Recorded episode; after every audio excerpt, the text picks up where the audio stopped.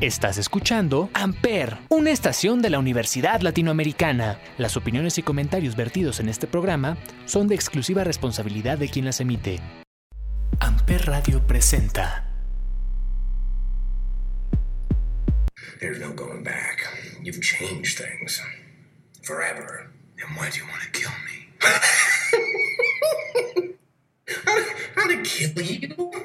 What would I do without you? Go back to ripping out mob dealers? No. No. No, you. You complete me. You're garbage who kills for money. Don't talk like one of them. You're not. Even if you'd like to be.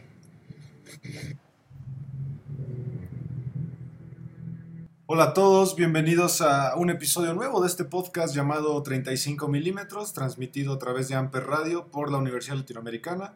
Y como todos los jueves nos acompaña Olivier. Olivier, ¿cómo estás? Hola, muy bien. Buenas a todos, gracias por escucharnos una vez más aquí en 35 milímetros de Amper Radio. Así es. Y pues bueno, como creo que habíamos platicado en episodios anteriores, eh, una vez al mes estábamos pensando hacer un pequeño recuento de la trayectoria de algún director que haya sido importante o que tal vez no es tan conocido y que pues nos gustaría que la gente lo conociera. En esta ocasión vamos a hacer de, de uno bastante conocido, un director odiado por muchos, alabado por bastantes y que ha tenido una trayectoria sumamente importante por hacer muchas de las películas más visualmente más importantes del siglo XXI y que, pues bueno, en esta ocasión recapitularemos un poco su historia y su trayectoria. Olivier, ¿de quién, de quién hablamos en esta ocasión? En esta ocasión vamos a hablar de Christopher Nolan, un director inglés nacido en 1970 en Londres y de, de mamá estadounidense. Entonces tiene ahí un poco la nota, la doble nacionalidad de Estados Unidos y de Inglaterra, ¿no? Y este director que pues es muy conocido, como tú dices, por muchos.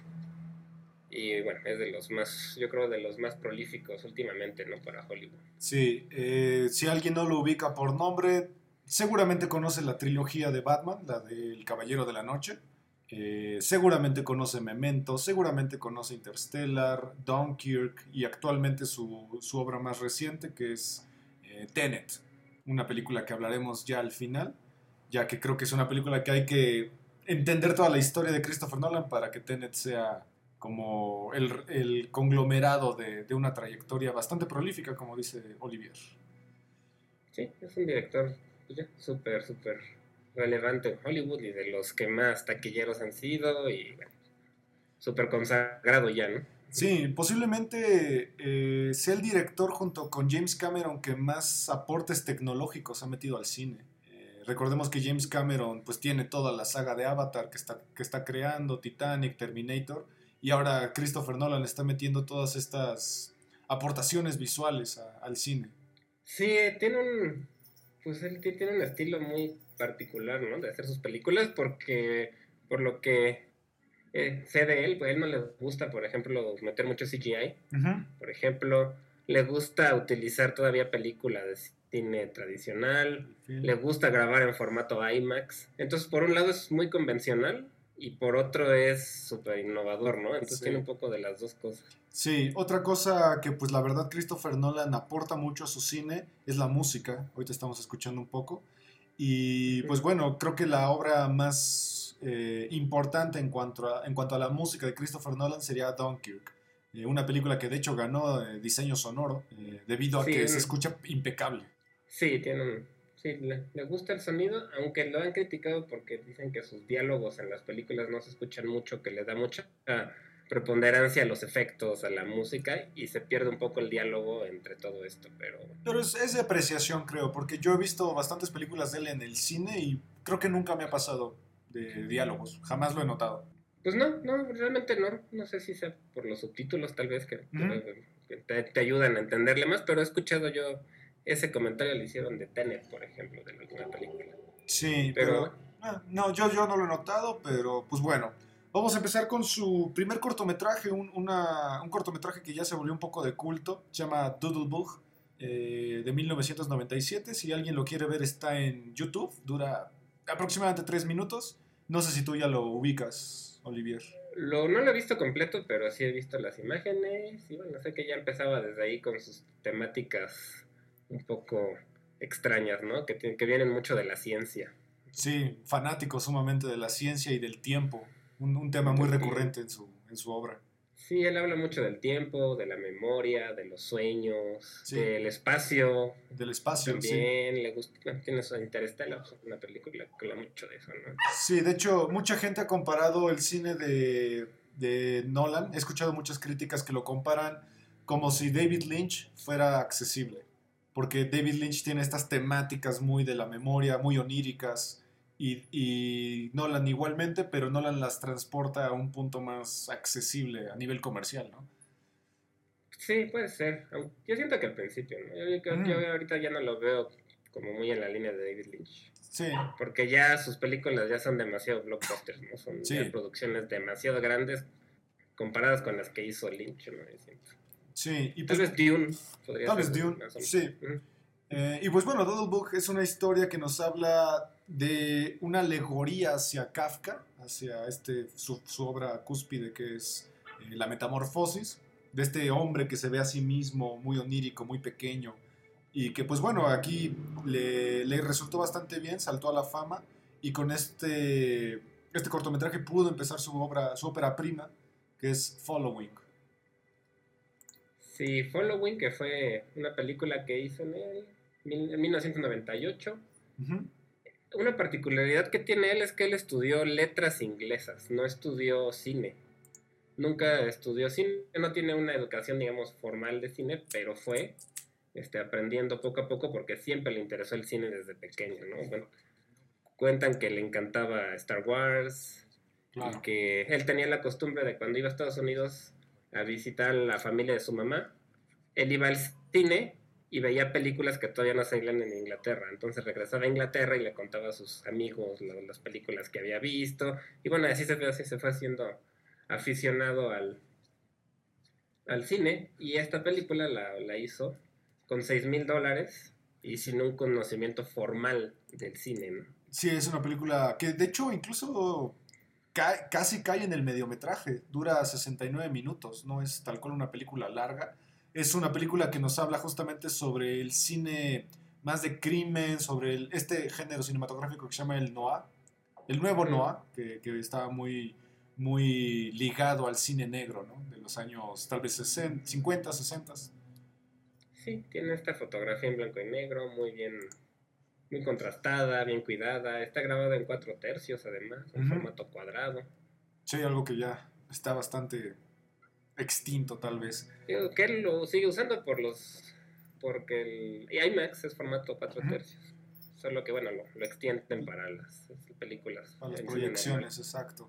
Y, y, pues bueno, de ahí eh, vamos a hablar de una de las películas que tal vez sean las de las más importantes de la primera, de la primera década del siglo XXI, eh, basada en un cuento de su hermano, Jonathan Nolan y que es una de las películas tal vez de culto más emblemáticas y más enredadas al mismo tiempo. Hay que ponerle suma atención. Sí, sí, sí, una película del 2000, que esta sí ya la hizo ya con más presupuesto, que se gastó 9 millones de dólares, que bueno, comparado con los 6 mil del anterior, pues ya es bastante, ya con un equipo de producción más grande y con algunos actores ya de más renombre, ¿no? Como Guy Pearce, que es el protagonista, Carrie Ann Moss, que es Trinity de Matrix, y, uno de mis actores favoritos, John Pontoliano. Es un genio, John Pontoliano, es un gran actor. Sí. Que igual sale en Matrix. Sale en Matrix también, sí, parece que todo ahí Trinity lo jaló. Sí, y pues bueno, Memento es una película que explicarla sería muy escueto, porque al final de cuentas nos habla de una historia que empieza en el final y que va saltándose cinco minutos en el presente y en el pasado y que a la mitad de cada lapsus, digamos, tiene una parte en blanco y negro que nos dicta como el presente, si así lo queremos analizar. Sí, es una película que a mí me gusta mucho y siento que es uno de los sellos de Don Nolan, que narrativamente es muy extraña comparado con lo que estábamos acostumbrados a ver antes. Narrativamente era innovador en esa época, porque precisamente como contaste, iba del, del final hacia el principio regresándose por periodos de tiempo y normalmente estamos acostumbrados a ver historias lineales, ¿no? Que, que el tiempo corre de una manera natural, de principio a fin, y aquí nos la cambian bastante, ¿no? Y eso pues fue muy innovador en su época y tuvo mucho éxito por eso. Sí, aquí juega mucho con la prolipsis, juega mucho con la elipsis eh, en cuanto al cine. Y pues bueno, nos, nos cuenta la historia de este hombre que tras un accidente que al, principio no nos lo cuentan tal cual, sino que lo va desarrollando, nos dice que tuvo una pérdida de memoria, bueno, un, un defecto en su memoria que se le olvidan las cosas. Tiene una memoria de corto plazo muy, muy reducida y se empieza a tatuar eh, notas en su cuerpo sobre pues, lo que tiene que investigar y a través de fotos eh, tipo Polaroid también, ¿no? Sí, no, es un detective que tiene, bueno, que está investigando el asesinato de su esposa.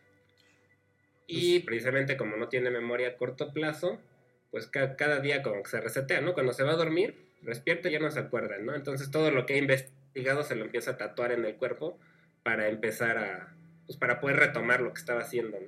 Y se empieza a explicar él mismo todo lo que está haciendo, ¿no? Exacto, y, y, al final la película tiene un tono, como dices, muy de detectives, muy, muy eh, como un thriller de suspenso, porque la historia cada vez te va, te va llevando hacia el final, de hecho el final es muy es muy obvio si, si, le pones atención a la historia, pero si es una película... Es complicada de ver si, como dice Olivier, eres una persona que está acostumbrada al cine lineal, ¿no? Sí, que precisamente pues es la innovación que tuvo, ¿no? Ya existían historias parecidas desde Rashomon, ¿no? Este, el montaje paralelo, cosas así, pero no con esta, no sé, este estilo de edición y de narrativa tan fluido, ¿no? Tal vez, porque es muy rápido todo. Sí. Entonces tienes que ponerle mucha atención a la película, pero eso es lo que la hace interesante también. Si fuera una historia lineal, tal vez no sería tan interesante. ¿no? Claro, y, y, pues bueno, al final de cuentas es una película que, que, le permitió esta experimentación para lo que sería ya más, más adelante su cine. Una película bastante, bastante consagrada, fue, fue nominada a Globo de Oro y a Oscar, a Mejor Guión, debido a que pues la verdad el guion está muy bien construido, porque yo siento que a pesar de que es difícil, no te pierdes. No, no, es tan, no, sí, no, sobre todo si pones atención. Sí, no, no es tan simple perderse si, si, si le vas siguiendo el hilo. Pero sí siento que de estas películas que si te distraes tantito, sí, sí, sí pierdes el hilo rápido. Sí, es de estas películas que creo que no puedes agarrar de estas que ves en la tele, que ya ves empezadas, porque no le vas a entender nada. Sí, eso sí. Sí lo tienes que agarrar Hay que desde el ponerle inicio. atención. Y pues bueno, a partir de ahí Christopher Nolan eh, dio un salto hacia lo que ya sería la industria más eh, presupuestada. Tiene una película llamada Insomnia, que es la, la, siguiente que hizo en su carrera. Sí, es una película del 2002, que es un remake de una película noruega que, que, ya, habían, que ya habían grabado con anterioridad. Y bueno, que tiene dos actores super buenos. Robin Williams, que ya, ya falleció, y Al Pacino, que todos, o la mayoría sabemos quién es, Hilary Swank. Ya tenía ahora sí un, un reparto ya de peso, ¿no? En, en Hollywood. Sí, sí, es una película que yo, yo no he visto, de hecho tú me la, tú me la mencionaste, yo, yo no la conocía, eh, pero lo que... Es buena, es, habla de un asesino, en, de un detective que va a investigar a un asesino en serie, y el asesino en serie tiene la, la característica de que no puede dormir, porque están en Alaska, donde no hay oscuridad, están en esa del, del sol de medianoche. Ah, ok, ¿y, y qué, Entonces, qué tan pesada se él siente? no puede dormir. ¿Qué tan pesada ¿Sí? se siente? A mí no se me hace una película pesada, es un thriller, un thriller de policíaco, bastante bien hecho, este que tiene una historia bastante interesante, con unos actores muy buenos. A mí la verdad es que sí me sí se me hace buena, sí me gusta, y si les gustan los thrillers, películas policíacas, creo que es un buen, una buena opción. Okay. Aunque aquí no se sale de eso, es una narrativa convencional, no, no, to, no to, toca temas tan profundos de ciencia ni nada de eso, es más como un poco una historia más común para no la diga. Y, y, me imagino que es extraño ver a Robin Williams en un papel tan serio, ¿no? Hay, hay una película de él que, que, me gusta bastante, que es un fotógrafo. Bueno, es un... A me gusta un montón. Sí, ¿cómo, ¿cómo, se llama esa película? Es que revela fotografías como en un Walmart y se obsesiona y se con la gente. medio, se obsesiona con una familia, ¿no? Sí, se y llama... Las, y las empieza a acosar. Sí, es una, es una gran película, búsquenla porque la neta es una película que sí te, sí te hace sentir sumamente incómodo. Es The Final Cut. The Final Cut. Es muy buena, sí. Es, y, él, y él sale pues también de, de villano, que era raro, es raro para él. Y con un, con un color de cabello extraño, como que un rubio súper oxigenado, feo. De hecho, a mí en esa película me recuerda mucho a mi papá. no, por, no por el cabello, sino por los lentes. Ah, los ok. estilos de lentes que usa, mi papá los usó muchos años. Bueno, por lo menos no es porque tu papá se No, no, obsesionaba no, no con... por asesino. Sí. Eh, y pues bueno, aquí Christopher Nolan da, da el salto importante para hacer la primer producción enteramente hollywoodense y enteramente significativa en su carrera. Y de esta manera empieza la trilogía del Caballero de la Noche con Batman Begins. Batman Begins, que yo creo que es lo más conocido que tiene Christopher Nolan a nivel popular realmente, ¿no? Esta trilogía de Batman. Sí, e, es, es posiblemente la película de la trilogía un poquito más aburrida, debido a que pues, es la que cuenta los orígenes y que mucha gente esa parte no le gusta por la... Espérenme, déjenme, déjenme mato a mi perro tantito. Sí, mientras les platico un poquito de Batman, Batman Begins, que es una película del, dos, del 2005, que bueno, ya la mayoría la, la conoce, me imagino, sobre todo si son fans de los superhéroes, de los cómics. Sí. Y pues es, es una película con Christian Bale como Bruno Díaz o Bruce Wayne, Michael Caine como Alfred, Liam Neeson que aparece ahí como Ra's al Ghul. Ducard, Sí. Ra's al Ghul, y bueno, Katie Holmes, y bueno, fueron Cillian Murphy también, un reparto súper, Sí. súper popular. Sí, que de aquí creo que eh, eh, crea su relación importante con estos dos actores que son eh, Michael Caine, porque Michael Caine sale en la mayoría de sus películas, y Cillian Murphy también. Sí, sí, que en Eh, Tenet no sale ninguno de ellos dos, pero sí. sale Sí. Michael Caine, ¿no? En Tenet. ¿Cuál? Michael Caine, ¿no? ¿No sale en Tenet? No, sí. Porque Sale un poquito, no estoy, no estoy muy siento que lo... Sí, sí sale. Michael Caine sí es, es Michael Crosby. Es, el, es Michael Crosby. Sí, sí. Sale poquito, pero sí, sí Le sale. sale muy poquito. Y, y pues bueno, mucha gente ha criticado de que esta es la película tal vez más aburrida por los orígenes y porque los villanos que salen posiblemente no son los más populares. Estamos hablando del espantapájaros y Ra's al Ghul. Que Ra's al Ghul en los cómics sí es importante, bastante. Y, sí, y en la serie también. Sí, En la serie de Gotham y eso también sale bastante el Ra's al Ghul. sí, pero aquí, aquí se nota un cambio importante en su carrera debido a que pues la mayoría de las películas de Batman eh, son muy de acción y son muy similares a- al cómic o a la caricatura. Aquí lo hace con un tono sumamente serio, con un Bruce Wayne totalmente egoísta, totalmente psicológico, totalmente desarrollado, porque pues tal vez las de Tim Burton eh, resultaron ser un poquito tal vez caricaturescas, ¿no?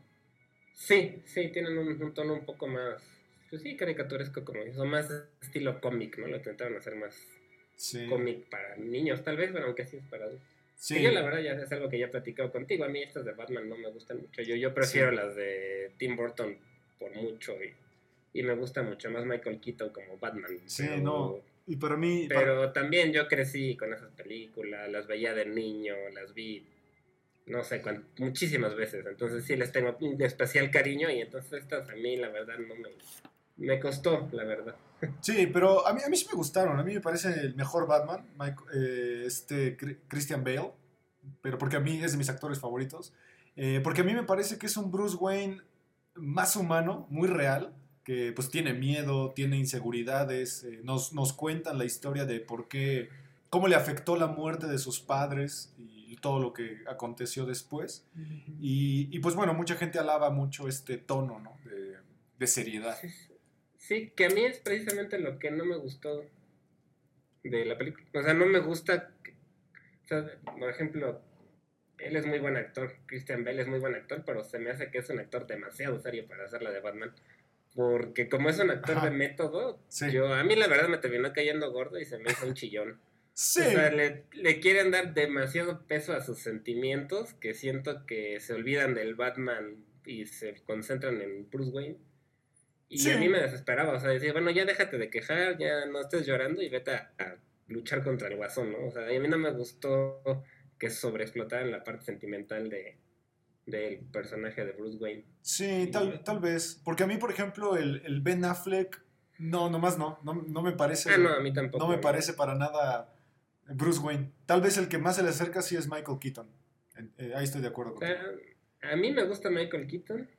Después el de las caricaturas, no caricaturas, la serie setentera. Adam West. Adam West. Adam West. Ajá. Y luego ya Christian Bale. Y en último lugar, yo pondría a Ben Affleck, la verdad, me parece pésimo. Me, Sí. o sea, me gusta más Josh Clooney y a Val Kilmer, la verdad. Val Kilmer. Sí, la de Val Kilmer y Josh Clooney, que recordemos que es el traje. que son pésimos, ¿no? Horrible. Es el traje de los pezones, ¿no? El de George. No, el de. El de Clooney. Clooney es el de los pezones, Es creo. el de los pezones, el famoso traje de los pezones. Y pues bueno, esta trilogía eh, lo que formó pues es justamente esta idea de que Batman es un personaje sumamente oscuro. De hecho, la ciudad gótica que construye pues es totalmente la de los cómics, ¿no? Esta ciudad corrupta donde no puedes confiar absolutamente en nadie. Eh, en mi opinión creo que es el mejor Alfred, el de la trilogía, este Michael Sí. Caine, es el mejor Alfred. Eso sí.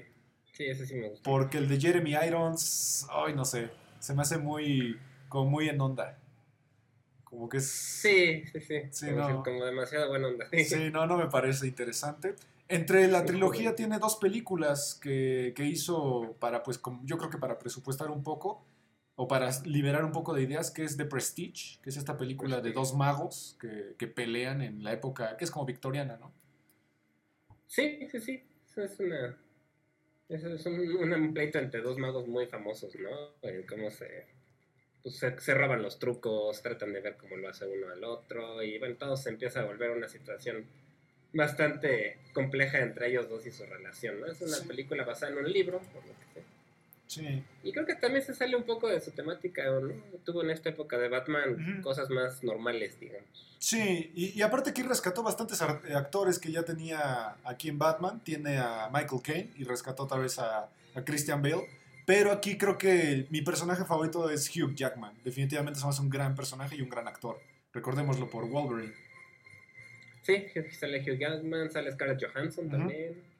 Sale David Bowie, algo un Sí, poco raro. sale David tiene un papel ahí David Bowie también, que Sí. también es- Sale Andy Serkis, que también es El maestro del conocido mocap. más por su por El- ser Gollum y cosas así, el pero rey. sale como él. El rey del mocap.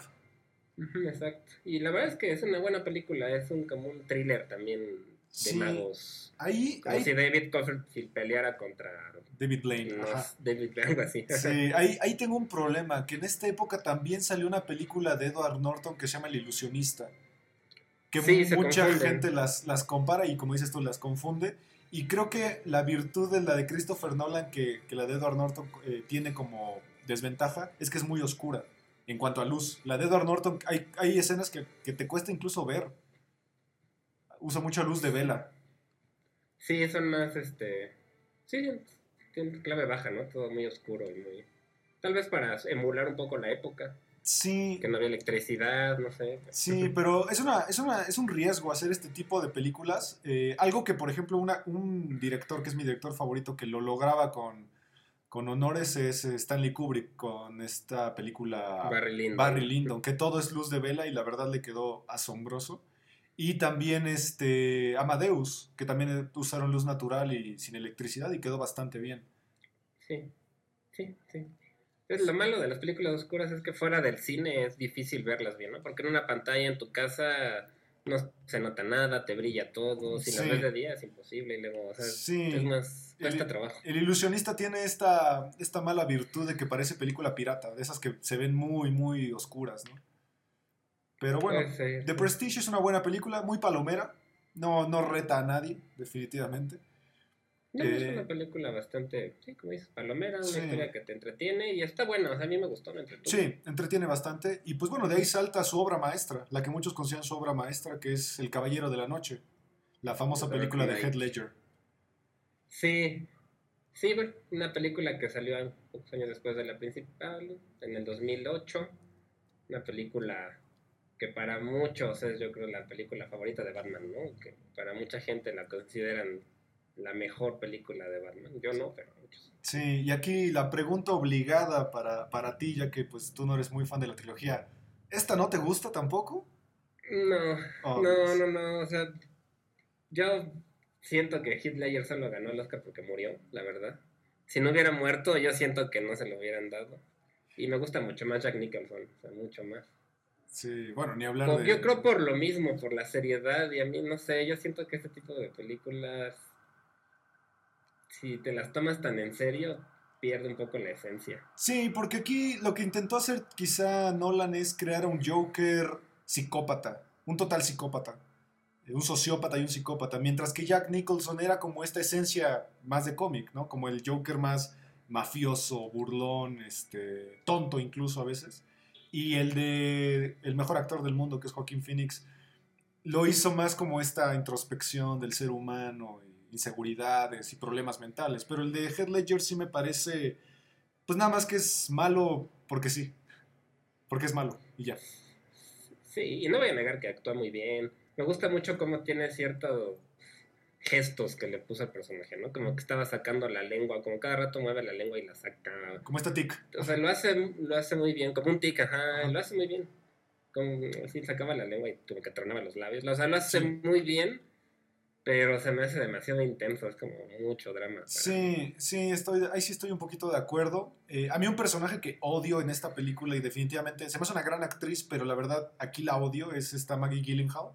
Se me hace aburrida, plana, como que nada más es como de... Como que solo está enojada. Es la hija del comisionado, ¿no? Eh, no, aquí es el interés amoroso de Bruce Wayne, que reemplazó a Katie Holmes. Sí, claro. Sí, me, me, parece. Actriz, ¿no? Sí, y bueno, aquí está uno de mis actores favoritos también, que es este... Ay, se me acaba Gary, Gary Oldman. Gary Oldman, que pues bueno, sí, aquí, aquí es de los papeles más, eh, tal vez más discretos de Gary Oldman. Gary Oldman es un actor bastante efusivo. Eh, pero a mí me parece una buena película. No, no creo que sea la mejor película de Batman. Eh, Creo que The Dark Knight Rises es un poco más intensa, es una película más interesante. Pero aquí definitivamente sí estoy de acuerdo con la parte del Joker. El Joker hace la película. Sí, y lo hace bien, pero sí. siento que exageran un poco. Y a mí me pasa mucho, por ejemplo, en esta película, que las partes de acción me gustan, pero cuando ya empiezan, se salen de eso y empiezan a hablar y, y son... Ves a Bruno Díaz y a, me, o a Bruce Wayne, me, me aburren, me aburren. yo me algo muy raro que a mí casi nunca me pasa. En las tres de Batman me dormí. En el cine me quedé dormido. ¿En serio? En las tres. En las tres películas me quedé dormido. Y es algo que a mí no me pasa tan común. Y me dije, bueno, pues se supone que porque yo soy súper fan de Batman desde niñito y siempre ha sido mi superhéroe favorito. Y cuando las vi me quedé dormido, güey. Entonces, pues, no. O sea, creo que no te gusta. Sí, parece, parece un Batman más hecho como por Frank Miller o por Alan Moore que por Jack Kirby. Jack Kirby hacía un, un, Batman que incluso tenía rasgos hasta caricaturescos a veces. Este está muy serio. Sí, ahí, te doy la razón un poco. Es muy serio, demasiado serio. Es lo que a mí me, me perdió un poco, pero no digo que sea una mala película para nada. Ok, y, de ahí tiene, tiene otra intermitente entre la trilogía, que es una película bastante aclamada, una película que para mi gusto visualmente es preciosa y es El Origen o Inception. Sí, Inception, una película del 2010, que, que aquí regresa un poco a sus orígenes, a sus temáticas como el tiempo, los sueños. La memoria. La memoria. Sí. Y bueno, es una película muy compleja, tanto narrativamente como técnicamente, ¿no? También tiene unas escenas impresionantes. Y bueno, los, sale Leonardo DiCaprio, Joseph Gordon-Levitt, Elliot Page, Tom Hardy, Cillian Murphy, o sea, tiene un excelente reparto, Michael Caine otra vez. Sí, aquí empieza su relación justamente con Tom Hardy y con eh, Joseph Gordon-Levitt, que ya después saldrían en Batman y, más adelante en, en, Dunkirk, este, Tom Hardy. Y que pues bueno, es una película que nos habla de un, un grupo de...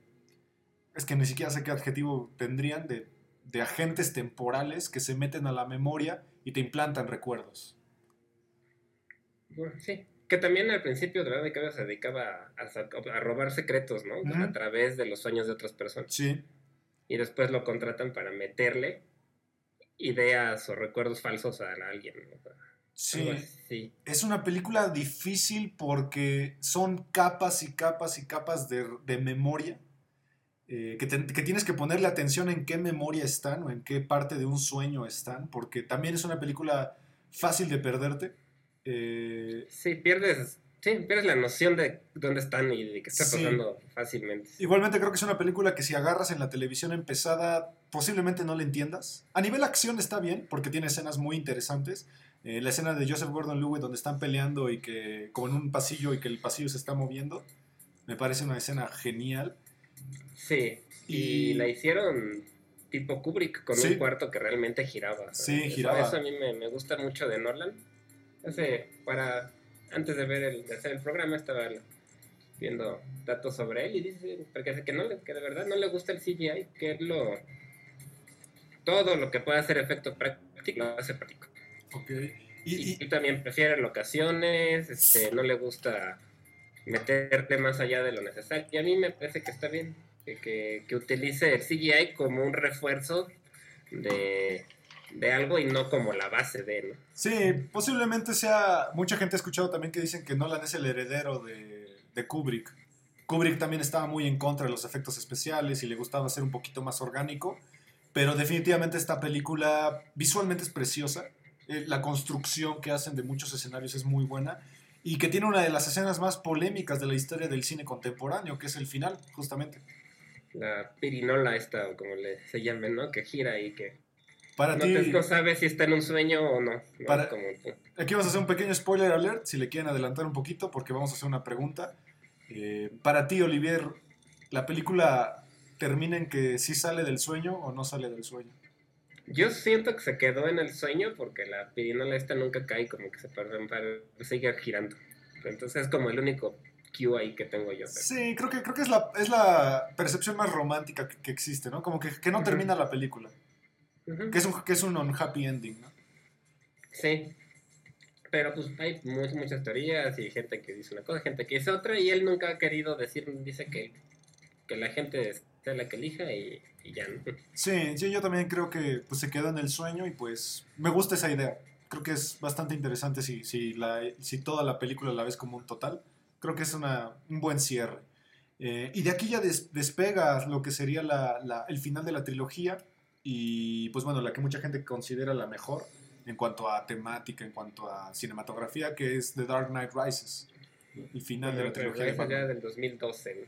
¿Qué te parece esa? ¿O tampoco, tampoco te gusta? Es que, no, por ejemplo, me gustan las escenas de acción, me gusta Bane, se me hace chido el personaje. Tom Hardy como Bane se me hace bueno, aunque muchos critican que no le entienden nada por la máscara. Entonces que Sí. todos los- lo que dice Bane en- como personaje no se entiende, ¿no? Sí, Gatúbela Eh, también es un personaje nuevo aquí. Ajá, a mí a pesar de que Anne Hathaway me cae muy bien, no, no se me hace que la haya hecho bien de Gatúbela. Yo siento, me gusta más Michelle Pfeiffer, Sí, Michelle Pfeiffer. mucho pero más, la verdad. Aquí yo tengo No problema. tan mala como Halle Berry, Ah, pero, sí, no, no, no. sí es una... pero no me encantó. Y ella se me hace buena actriz, me cae muy bien, pero como que no... Se me hace que tiene cara como de muy buena onda para ser Gatúbela. Sí, a mí, a mí me parece que hay un error en esa, en esa construcción de personaje debido a que, para mi gusto, empieza siendo villana y de la nada se vuelve buena. Como que se me hace muy conveniente Sí, su sí, construcción. y Gatúbela es un personaje más oscuro, siento yo, del que lo hizo. Sí. Aquí repite Cillian Murphy como el, el, el espantapájaros. El espantapájaros. Eh, tam- que le queda bastante bien. Sí, No sé, se ve bien. lo se hace ve bien. Y pues bueno, es una película que nos habla justamente como de esta parte en la cual Batman ya está cansado de ser el villano a pesar de que es el bueno. Que ahí, bueno, yo, yo si algún día hacemos un episodio de Batman, Batman en sí no es un no es un justiciero tal cual, es una persona sumamente egoísta que cree que puede hacer el bien por propia cuenta. Pero bueno, aquí lo construyen como que está cansado de que la gente lo odie, se exilia y pues por X o Y razón tiene que regresar a salvar el día. A mí esa es la parte del exilio la que no me gusta. Se me hace demasiado drama otra vez. Sí, Sí. Eres Eh, Batman, no, no, no, o sea, no sé, no se me hace que, que Batman, por lo menos la imagen que yo tenía siempre de Batman, me lo imagino así tan, sí atormentado, pero no dramático. Bueno, sí, es posible. Aquí, aquí sí lo hacen muy, muy, muy marcada la parte dramática.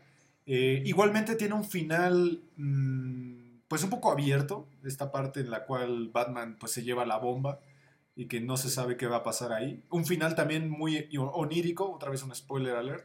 Un final onírico en el cual eh, Alfred se encuentra a Bruce Wayne comiendo con, con Gatúbela en un restaurante como en Europa y que no se sabe si Alfred está soñando o es una alegoría o si es real. Sí, sí, te está, pues sí es un final bastante abierto. Pero bueno, la, la película no es, es buena, ¿no? Está bien hecha, o sea, todo. Solo la parte del drama excesivo es lo que a mí no, Sí. no me convence. Sí, y pues bueno, aquí saltamos a la película más, podríamos decir, compleja a nivel científico. Eh, una película que yo personalmente recomiendo que vean en el cine o en un autocinema o donde sea que sea una pantalla grande porque vale totalmente la pena. Si son gente que les gusta, por ejemplo, Odisea del Espacio, de- del gran. Kubrick, es una película que tienen que ver y se llama Interstellar. Sí, sí, sí, es una película de 2014, protagonizada por Matthew McConaughey, otra vez repite Anne Hathaway, Jessica Chastain, Michael Caine otra vez regresa. Michael Caine, Sí. John Lithgow, que me gusta cómo actúa ahí. Ah, es el de 30 Rock from the Sun, ¿no? Ajá, Sí, él. es un gran actor, muy buen actor. Y, Y pues es una película pues, que habla mucho de viajes espaciales y del tiempo, ¿no? En- sí, y de física cuántica, podría decirse. sí, habla- si son gente que le gusta, que les gusta, por ejemplo, todas estas teorías de Stephen Hawking y este tipo de cosas de los agujeros de gusano, es una gran película para ver eh, de ciencia, porque es rapidísima, a pesar de que dura muchísimo. Es una película que a mí me parece rápida, porque te explica todo muy bien, sí se toma su tiempo de explicarte, y que nos habla de, de que la Tierra está sufriendo un deterioro, deterioro perdón, por una como nube de polvo que daña a la gente, y que tienen que ir a buscar un grupo de astronautas, un planeta que, que puedan habitar, ¿no? Ujú. Eh, pero al final, pues hay esta, esta parte del rompimiento del tiempo y de la física cuántica, como mencionabas. Y sale uno de los villanos más chidos, en mi opinión, de- del cine, que no me lo esperaba que fuera un villano, pero spoiler alert lo es, que es Matt Damon. Es un desgraciado, es un desgraciado, aquí lo odias. De hecho está raro, ¿no? Porque él hizo el marciano, The Martian, como por la misma época, entonces hizo dos papeles parecidos. Sí, sí, y que normalmente él no es sí, villano. Sí, sí, lo odias. Él normalmente es como el chico bueno, ¿no? El chico bonito. Sí, Matt Damon, sí, y aquí sí la hace de, de, de, de- Pues sí, es el villano, podría decirse sí. Sí, también está una de las escenas más icónicas del universo de los memes, que es esta de Matthew McConaughey llorando, que es una escena bonita, a mí me parece muy bien hecha, muy bien actuada, muy real. Que Matthew McConaughey vino me parece un gran actor, se me hace muy exagerado. Eh, Puede ser. es Yo exagerado. siento en que todo. le cuesta ocultar sus raíces sureñas, porque sus, Sí, sus, sí. sus acentos se Sí. le nota mucho. Sí, muy, es muy cowboy, a mí se me hace un tipo muy cowboy. Eh, solamente hay una película de él que me parece brillante en actuación, que es este, Dallas Buyers Club. Eso no lo he visto, pero Es sí. genial, es una película genial, muy, muy dura. Trata, trata sobre la homosexualidad y el SIDA y la discriminación. Sí, pues él ganó un Oscar. ¿no? Él ganó un Oscar, también Jared Leto, aquí ganó un Oscar. Jared Leto. Eh, pero a mí Inter- me cae bastante bien, ¿Sí pero sí, no es el actor más. ¿Qué, qué opinas de Interstellar a nivel espectador? ¿Es, es complicada de entender? Pues yo creo que al final sí ya es este. Al principio no creo, porque es una historia 2-3 común, ¿no? De, de- de viajes al espacio y de Sí. ciencia ficción. Pero conforme va transcurriendo, transcurriendo y se meten en, en hoyos negros y cosas de estas, entonces se empieza a complicar y a complicar y a complicar. Y yo siento que tal vez te podría gustar más si te interesa ya desde antes la física cuántica o es algo que te llama la atención o te gusta mucho todo lo que tiene que ver con el espacio, Sí, con sí, todo esto. Yo creo que te puede llamar más la atención que si la ves como un espectador así normal, ¿no? O sea, así que no tienes intereses particulares en esos temas. Sí, que de hecho el final de la película mucha gente ha dicho que le copió totalmente a Kubrick en Odisea del Espacio, esta parte de las luces de Kubrick, que aquí lo hace como en unos como cubos que va cayendo Matthew McConaughey y que Sí. pues bueno, al final el final yo no a mí no me gusta, me parece muy happy ending, muy Sí. muy resolutivo, de rápido, muy Deus ex ma- ex machina. Un poco, sí, sí, sí. Es sentimental, ¿no? Hasta cierto punto. o sea, Sí. Sí es una película sí cierra bien la historia y todo, pero sí, sí podría Sí. ser demasiado. Y, y mi problema más grande con esta película y que yo no soporto es el robot. El que es como el monolito. Ay, se me, hace espan- se me hace el diseño de personaje más espantoso que he visto en mi vida. Es horrible. Es un, sí, como dice Olivia, es un monolito que de los lados como que gira y se me hace el, el personaje más, se me hace el- la máquina más torpe que podrías llevar al espacio. ¿Cómo corres si traes a esa cosa? ¿Cómo corres? Sí, sí, la verdad es que sí está muy extraño. A mí me recordó al monolito de, Sí, de de 2001, por eso. Pero sí, sí está muy extraño, la verdad. Sí, se me hace torpe. Pero, pues bueno, es una película muy, muy aclamada. Mucha gente la considera pretenciosa. A mí no me Podría parece. decir que casi todo lo de Nolan podría ser pretencioso. Sí, a mí no me parece, me parece una película. Él a mí me parece pretencioso. Sí, Él como persona.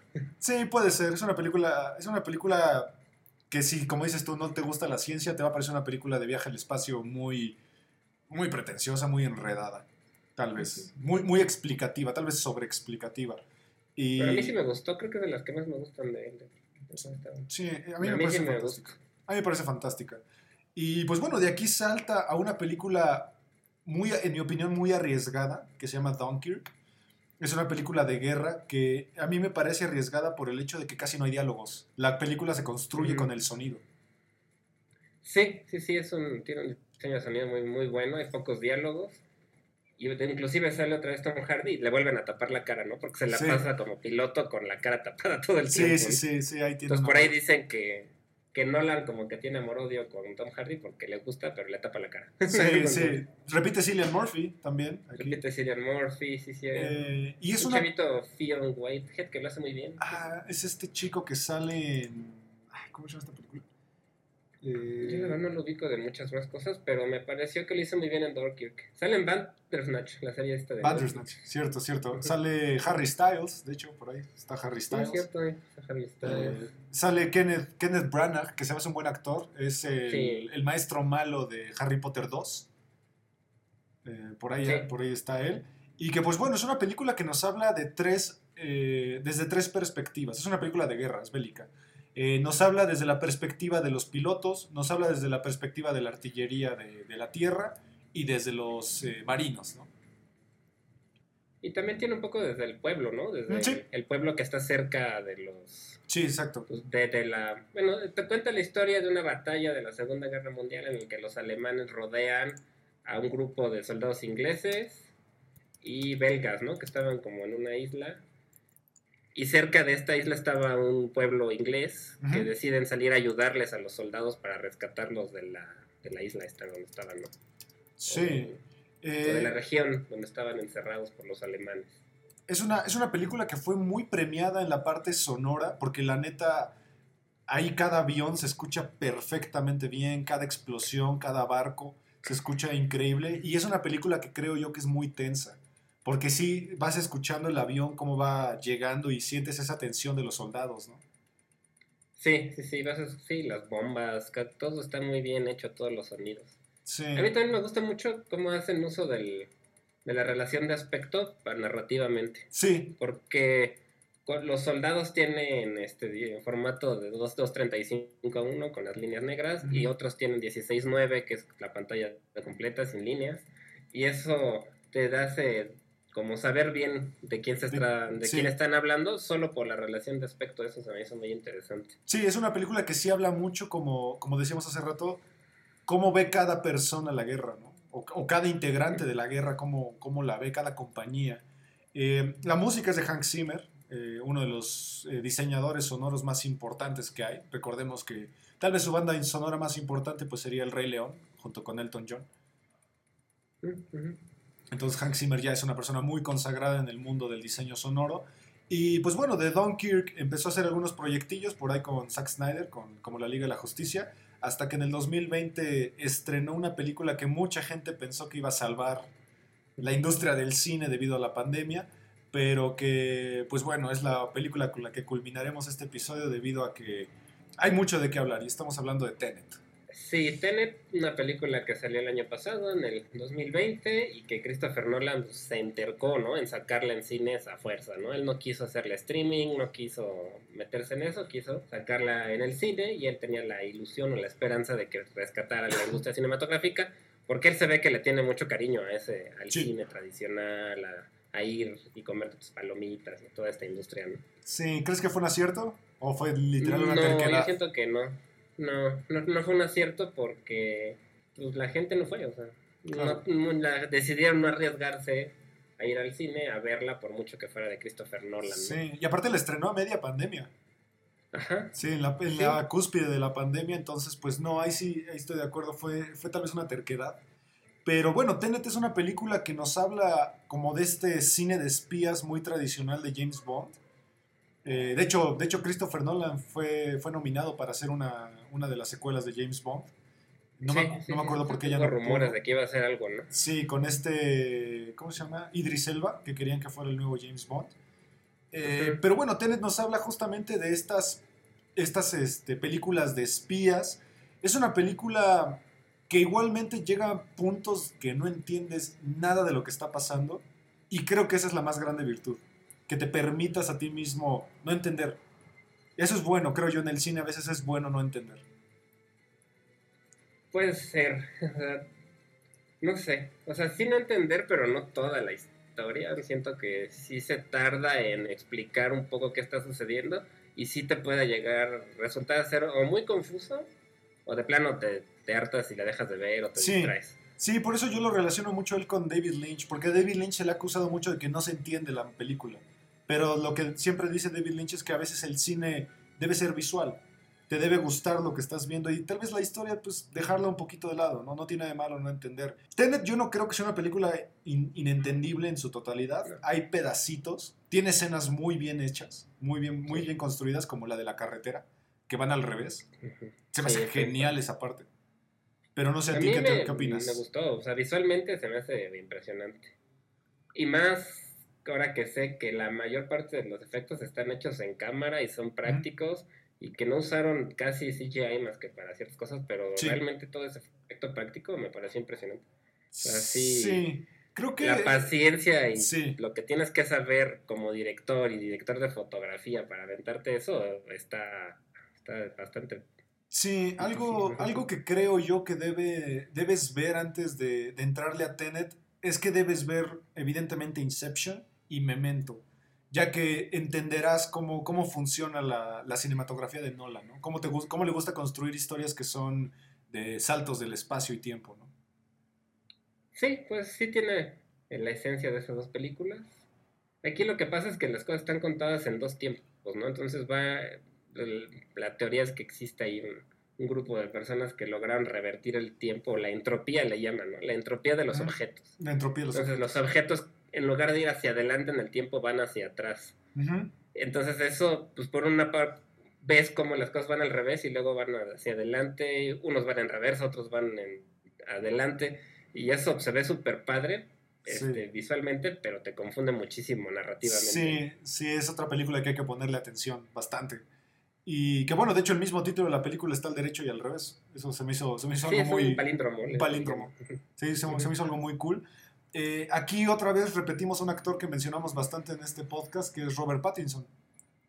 Sí, ¿Cómo lo ves? Robert Pattinson y John David Washington, que también ya hemos hablado de él, el hijo de Denzel Washington. de Malcolm and Marie. ¿Y cómo ves tú a. Robert Pattinson, un actor polémico en el mundo del cine? Híjole, fíjate que aquí en este papel no me gustó. ¿No yo, yo no. Él se me hace muy buen actor, pero no me lo creo en acción. Por eso tengo mucho miedo de Batman. Sí, sí. porque se- no, yo no se me hace que lo haga bien en acción. No, no se la compré como. Porque él sale de ahí como un, un tipo policía del tiempo. Algo así. Y que es un todólogo, además, como Ajá, que sabe hacer un poquito de todo. Y sabe de todo. Y, y su personaje es importante, pero como que él no me la creí. Justamente en esa escena de la carretera, cuando él se baja con su pistola, como, como que no se me hizo que se viera real. Sí, a mí me parece él un actor muy de teatro, se me hace muy teatral. Eh, yo lo comparo mucho tal vez con William Dafoe, que de hecho ya lo hablamos en El Faro, que a mí William Dafoe se me hace muy extraño en acción. Yo lo vi eh, como el Duende Verde Ah, y no sé, no, se me hace él, él un actor que, que le gusta el diálogo, le gusta la paráfrasis, le gusta mucho como esta parte teatral y en la parte de, de la acción a mí no, no me gusta. El Duende Verde se me hace un, un- un personaje que no me gusta nada. A mí me gustó por la cara, porque él sí tiene cara de Sí. duende. O sea, es muy delgado, con muy, muy narizón. Sí, Eso sí me gustó, pero sí es cierto que pues, Willem Dafoe es otro estilo de. Tampoco se me hace un actor tanto de. Pues para este tipo de cosas, ¿no? De acción sobre todo. Sí, algo, algo muy característico de Nolan que tal vez no hemos mencionado es que a Nolan le gusta mucho empezar sus películas con una escena fuerte. Eh, recordemos que en El Caballero de la Noche Asciende es cuando eh, Bane tira el avión, en El Caballero de la Noche es cuando es el asalto de los, de los payasos. Eh, en, en, eh, ¿cómo se llama esta? En Inception, pues es esta parte del sueño, de, de esta persecución que hay de disparos. le gusta mucho empezar sus películas como muy rudo, ¿no? Para que te enganches con la acción. Sí, siento que le gusta, sí, empezar con, a veces parece que empieza a la mitad, ¿no? O sea, como que ya, ya empezó todo porque le gusta precisamente tener escenas de acción. Pues yo me imagino para enganchar, ¿no? Para Sí. enganchar a la gente desde el principio y, y generarte pues esas ganas de seguir viendo la, la película, ¿no? Sí. Se dice en guionismo que si a los dos minutos de la película no agarraste a la gente, ya, Ya, la perdiste. para siempre. ¿no? Sí, y, Entonces, tal vez es lo que él intenta hacer, ¿no? Empezar fuerte para sí, amarrar. y lo hace bien. Creo que lo hace bien, no peca de aburrido. Sí. La verdad, sus películas serán muchas cosas, pero creo yo que aburridas no son. Te entretienen No. bien. Salvo partes de Batman, pero no más en mi opinión. Pero tú por tu odio hacia, hacia su trilogía, pero, pero sí, tienes razón. Hay, hay eh, pocas excepciones donde la película es aburrida. Eh, normalmente sí. sí, mete mucho, mucha acción muy repetitiva. Y como, bueno, datos ahí medio curiosos, eh, él es productor tanto del Hombre de Acero como de Batman contra Superman y ahora de Justice League, ahorita que está de moda Justice League. Y es productor de una de mis películas favoritas, que es de Donnie Darko. Él la rescató. Él rescató Donnie Darko. Yo creo que le gustó la temática, ¿no? Porque también Sí. trata un poco los temas que le gustan, entonces le, yo creo que le, por ahí le gustó y la, la ayudó a distribuir, ¿no? Sí, la, la rescató del VHS. Que bueno, no, de, o del DVD, no sé si ya, ya estaba el DVD ahí. La rescató. Y como otro dato curioso, Christopher Nolan se viste igual todo el tiempo. Sí, se viste como traje con camisa blanca. Sí. y- Siempre se viste igual. Como que es una. es parte de su proceso. Y pues bueno, así como una conclusión, creo yo que te gusta Christopher Nolan como director, tal vez persona no, no es tu favorito. Tal vez como No. Robert Pattinson, ¿no? Que me mencionabas ese Robert Pattinson. También, de hecho, me pasa un poco lo mismo con Robert Pattinson. Se me hace un excelente director, se me hace muy innovador y que ha hecho cosas increíbles. Pero como persona se me hace muy soberbio, ¿no? Yo he visto sus entrevistas y sí se me hace... Y tiene razón, o sea, el tipo es un genio, puede, puede ser soberbio, ¿no? Por lo Sí. menos hay gente que lo es y no tiene por qué, ¿no? Claro, sí, sí, y, sí. y- y él sí tiene por qué, pero tampoco estoy muy a favor de, del que él esté tan en contra de lo digital, del streaming, de las nuevas tecnologías. Por ejemplo, él está en contra de que se grabe digitalmente cualquier cosa, le gusta hacerlo en película. En film, ajá. Y bueno, ahorita lo digital es lo que está y lo que todos tenemos al alcance. Sí. Entonces el que vaya contra eso no me gusta, aunque lo entiendo. Y Sí. está padre que, lo, que haya alguien que todavía lo rescate, ¿no? Junto con Tarantino, por ejemplo. Sí, tal vez él pertenece a esta escuela de, de autores que, que están en esta línea, como Spielberg o Scorsese, que igual estaban muy en contra del streaming, pero al final Scorsese terminó cediendo.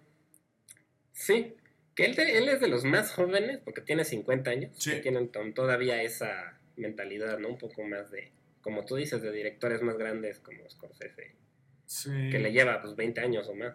sí a, mí, a mí me gusta que rescate el cine. O sea, me, me parece esa idea muy romántica de que el cine debe ser film, debe estar literal en una sala, el streaming, es, es como un poco quitarle ese, ese amor al cine, pero creo que a final de cuentas todos los directores que quieran trascender lo tienen que hacer, se tienen que adaptar. David Lynch hizo una película en streaming, que es este Sí. su cortometraje de What Did Jack Do, y al final se dio, y David Lynch es tal vez de uno de los autores más, más estrictos en cuanto a tradición cinematográfica. Pues sí, es que ya no, yo creo que ya no les va a quedar de otra. Yo, yo la verdad no, por mucho que, que se resuelva lo de la pandemia, yo creo que sí van a perder mucho los cines tradicionales y sí se van a tener que acostumbrar.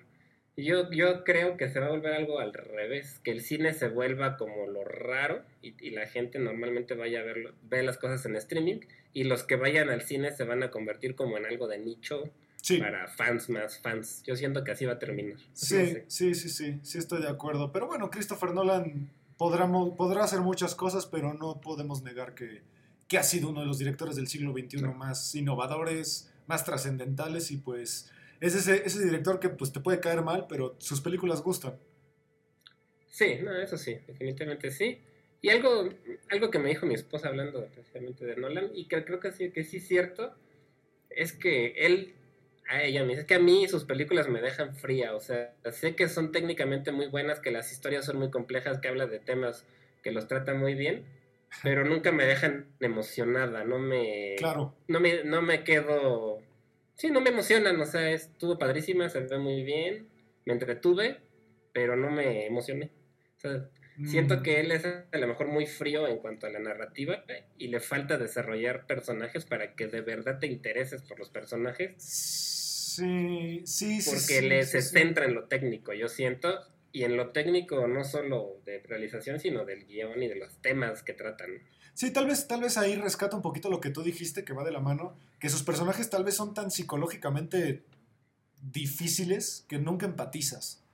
Entonces, porque al final el personaje se vuelve como de, pues ya, tal vez no me importa lo que le pase. Exacto, y eso siento que no es lo ideal para una, para un, pues, Mm, para la narrativa. sí, Tal vez el personaje que más, el de Memento sí te puedes identificar más Sí. con él porque es un personaje principal toda la película y vas viendo su historia poco a poco. no, y aparte en su historia es trágica, también. su historia es muy trágica. Su historia es trágica, entonces sí te vas este, involucrando. Don Sí. pero porque la circunstancia en general pues te identificas con los soldados, con los Sí, Pero, pero, sí, eh, por tienes- ejemplo, en Inception, en, en Tenet, por ejemplo. Sí, en Inception, sí, en- creo que en Inception si se mueren todos, te vale. Exacto. A un Leonardo DiCaprio, ¿no? Yo sé Sí. que él es muy buen actor, pero no te involucras tanto. Entonces, se me hizo un buen comentario y creo que tiene Sí. razón, que la parte, le falta un poco la parte... A mí se hace mucho mejor director que escritor, por ejemplo. Sí, ahí, ahí tal vez, creo que sí, otra vez sé que hablo mucho de Kubrick, pero creo que ahí también rescata un poco eso. Kubrick, al final de cuentas, también tenía estos personajes que los odias.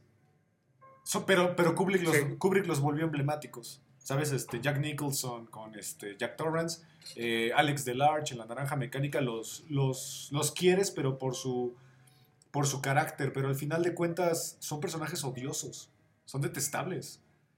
Totalmente. No, claro, sí. Entonces, al- igual, eh, por ejemplo, ahorita que mencionábamos la de 2001, Odisea en el Espacio, ahí ningún personaje se vuelve emblemático. El monolito. El monolito y Han- HAL, HAL 3000, ¿no? HAL 2000 o 3000. Sí, sí, el, Eh, pero son Alexa fríos. Pero son fríos. Sí, son fríos, sí, sí, sí. Barry Lyndon, sus personajes son súper fríos. Y, y que, pues bueno, a final de cuentas, Nolan, pues no dejará de ser inglés. Claro, como Kubrick. Un estilo muy inglés. Muy, muy Sí, inglés. eso sí es cierto. Sí, pero pues bueno, esto fue, fue, fue el primer episodio que vamos a hacer sobre una recapitulación de, la obra de un, director que ha sido trascendente o que a nosotros nos parece trascendente. Y, pues bueno, chéquense las películas de Nolan. Ahorita Tenet está en renta. Está un poquito cara, pero vale la pena, creo verla. Visualmente es, es bella. Dunkirk por ahí está en Amazon, no, en Netflix, si no me equivoco. Eh, bueno, las del Caballero de la Noche las pueden conseguir donde sea. Y pues el origen a cada rato la pasan en Warner Channel. Véanla, pero véanla desde el principio, porque si es. Las películas de Nolan creo que hay que verlas desde el principio. Es fácil perderse. Sí, sí, la verdad es que son de ponerles atención todas, la verdad. Ujú. Ah, Inclusive la primera, desde el principio ya, ya, Sí. ya era así. Sí, a mí, a mí ahorita, ya para cerrar, creo que me parece un poco similar a, a la trayectoria que ha tenido Aronofsky. Que Aronofsky empezó siendo muy experimental y ahorita ya hace películas un poquito más accesibles, tal vez. Sí, solo que siento que Nolan creció más rápido, ¿no? Sí, En cuanto a nivel de producción que Aronofsky. y Pero Ara- sí, sí, Aronofsky se ha quedado más como muy en sus temas. Como que no ha salido mucho de su tema. Nolan creo que es más experimental. sí, sí, sí, exactamente. Pero sí, vale la pena y es uno de los directores más importantes en nuestra época, definitivamente. ¿no? Y, yo creo que ya se convirtió en alguien que pues, puede hacer lo que quiera, ¿no? O sea, Sí. Cualquier proyecto que tenga lo puede hacer, yo creo ya. Sí, él creo que solo hay dos directores actualmente que pueden hacer eso, es él y Spielberg. Spielberg puede hacer lo que se le dé la gana y la gente va a ir. Sí, Sí, sí, sí. sí. La verdad es que sí. Pero, Sí, sí. pues bueno, yo creo que es, es un director complicado, personalmente. Es un director accesible en su mayoría. Pero, pues bueno, no dejará de ser Nolan. Eh, y pues bueno, gracias por escucharnos un, un jueves más aquí en 35 milímetros. Eh, no olviden seguirnos en redes sociales y checar el demás contenido. Olivier, muchas gracias. Bueno, Ismael, muchas gracias a ti y gracias a todos los que nos están escuchando. No se les olvide seguir revisando el contenido de Amper Radio, que está todos los días sacan algo nuevo. Exacto. Entonces, pues muchas gracias. Nos vemos el próximo jueves y recuerden que esto es 35 milímetros a través de Amper Radio de la Universi- Universidad Latinoamericana. Hasta la próxima. Hasta la próxima, nos vemos. Amper Radio presentó Amper, donde tú haces la radio.